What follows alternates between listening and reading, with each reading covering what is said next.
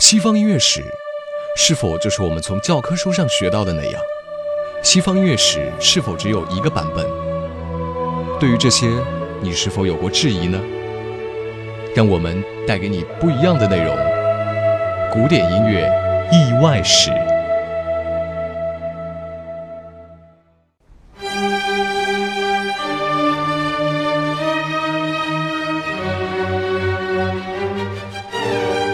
古典音乐意外史，各位好，这里是古典音乐意外史，我是主播叶帆。您真的了解莫扎特的交响曲吗？萨尔斯堡的交响曲。萨尔斯堡宫廷虽小，但那里的音乐很早就已经由著名的音乐家来负责了。从地图上来看，萨尔斯堡位于奥地利的西段。紧邻着意大利，所以这时候莫扎特的交响曲形式是维也纳的四乐章形式和意大利的三乐章形式并立存在着。一七七一年，莫扎特从米兰回到萨尔斯堡，到一七七四年这三年期间，莫扎特创作了大量的交响曲。这时候，莫扎特十五岁到十八岁。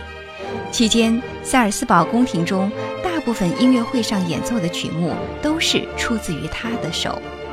不过，随着他和大主教的关系日趋恶化，他的音乐被逐步放逐进冷宫。虽然莫扎特从来没有停止过创作，但是从1775年之后到1777年8月辞职，他的创作就再也没有出现在当时的舞台上。萨尔斯堡是教会的领地，这里的管弦乐团当然为教会所用。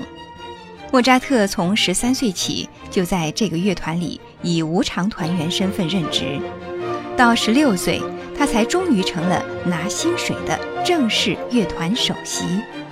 但是在他之上还有来自于意大利的乐师长索里斯特。萨尔斯堡要求莫扎特提供的音乐主要是典礼音乐。音乐会用的交响曲，有时候也需要小夜曲、舞曲等。从整体上来看，这个时段莫扎特明显成熟了不少。与他十五岁时创作的交响曲相比，十八岁时候他的创作已经有了二十五分钟左右的作品，这已经可以算是大型作品了。从内容上来看，十八岁时候的创作更加的丰富充实。尤其是在他访问过海顿之后，在海顿音乐的影响之下，莫扎特的创作手法更趋于成熟。十七岁之后，莫扎特的交响曲中出现了足以撑起当今大型管弦乐团的作品了，比如 G 小调 K 幺八三、G 小调 K 五五零，这两首经常被一起演奏。按照传统，一般是不会用小调来创作交响曲的，而且这部作品开始的时候出现急促的切分音节奏，给人以不安的情绪，就像是暴风雨要压境一样。所以这样的音乐很显然不会被剧院和音乐会认可。可是你别忘了，那是在1770年，在维也纳掀起了狂飙运动。包括海顿在内的大作曲家们，就像事先商量好一样，纷纷用小调来创作交响曲。此时也少不了莫扎特。不过他的 G 小调充满了偏激，你能够听出来他内心的挣扎。同时，在浩瀚的十八世纪交响乐洪流中，这首 G 小调显得是那样的独树一帜。另外还有那首 A 大调 K 二零幺，也深受大众喜爱。这是一首把热情埋藏于内心、表面相对安静的作品。这两首作品也有相似的地方，比如除了小步舞曲部分，其他的乐章都采用奏鸣曲形式，小步舞曲更加趋于交响曲式。在萨尔斯堡时期。莫扎特除了满足音乐会的需求，也为歌剧写序曲。除此之外，莫扎特还将创作的小夜曲改编成五首交响曲，分别是 D 大调 K 二零三、D 大调 K 二零四、D 大调 K 二五零哈弗纳、D 大调 K 三二零、D 大调 K 三八五哈弗纳。你注意到了吗？全都是 D 大调，这是因为在萨尔斯堡，莫扎特创作的小夜曲全都是用 D 大调。另一个值得关注的是，编号三二零的哈弗纳小夜曲改编的交响曲。这部作品包括了两个小步舞曲，所以是五个乐章。这是莫扎特所有交响作品中唯一的例外。